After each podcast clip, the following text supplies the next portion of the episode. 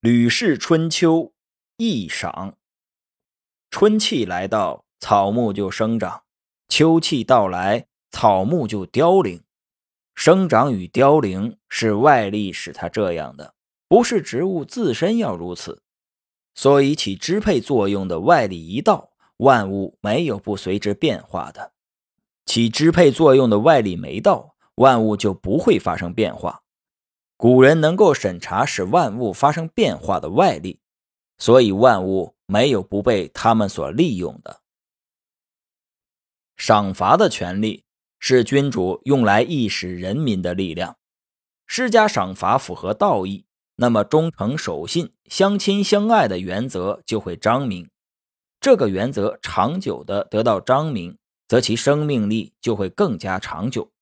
人们就像出于本性一样信守它。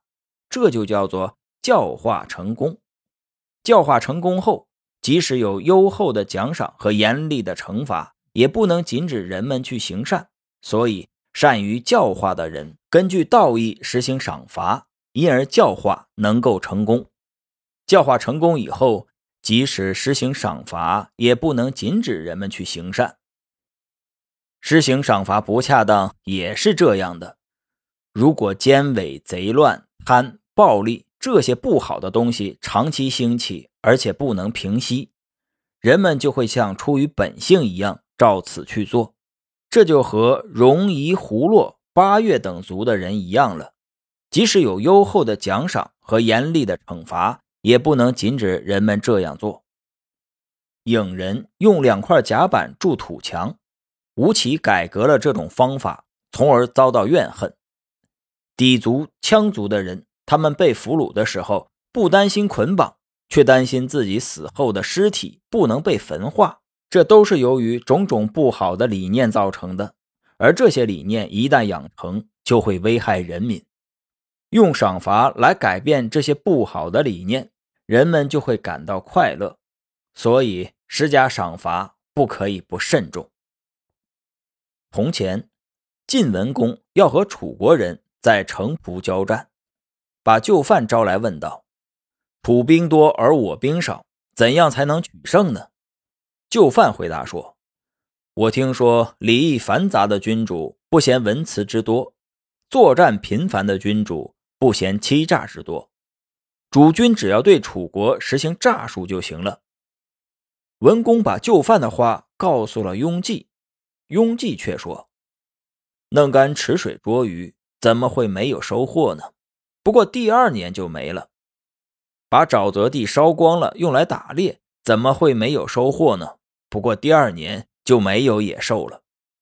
采用欺诈之术，即使现在勉强可行，可是以后就不可再行了。这不是长久之策呀。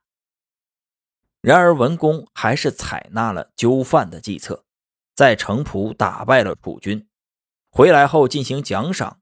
把雍济放在了首位。左右的人劝谏说：“城濮之战的胜利是由于采用了纠犯的计谋。您用了纠犯的计谋，可是行赏时却把它放在后边，这恐怕是不可以的吧？”文公说：“雍济的话是符合长远利益的，纠犯的话则只能取得一时之功，哪有重一时之功而轻长远利益的呢？”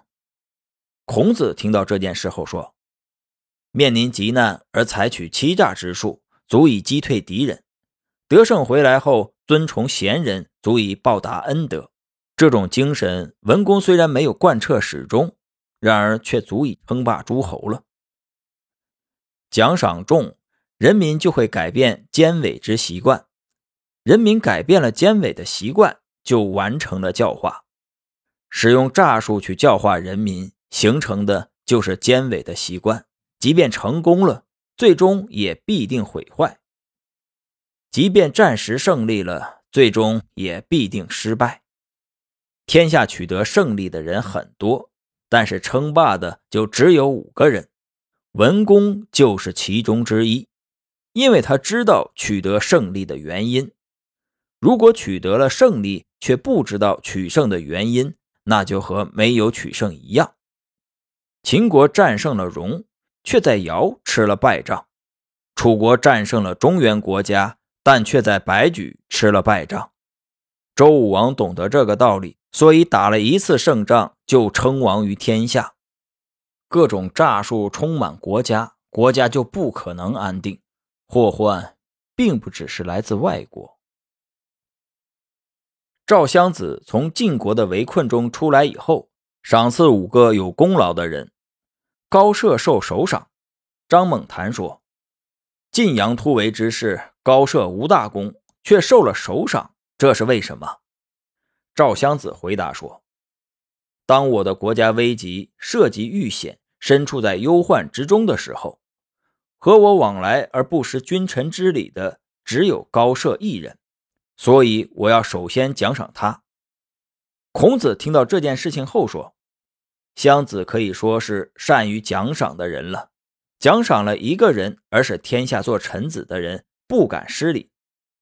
赵襄子用这种办法治理军队，军队就不敢轻慢。”他向北攻取代国，向东威逼齐国，命令张孟谈跃出城墙，暗中跟魏恒子、韩康子约定日期，共同袭击智伯。胜利后砍下智伯的头，做成酒器，于是奠定了韩、赵、魏三家分晋的局面。难道这不是由于赏罚得当吗？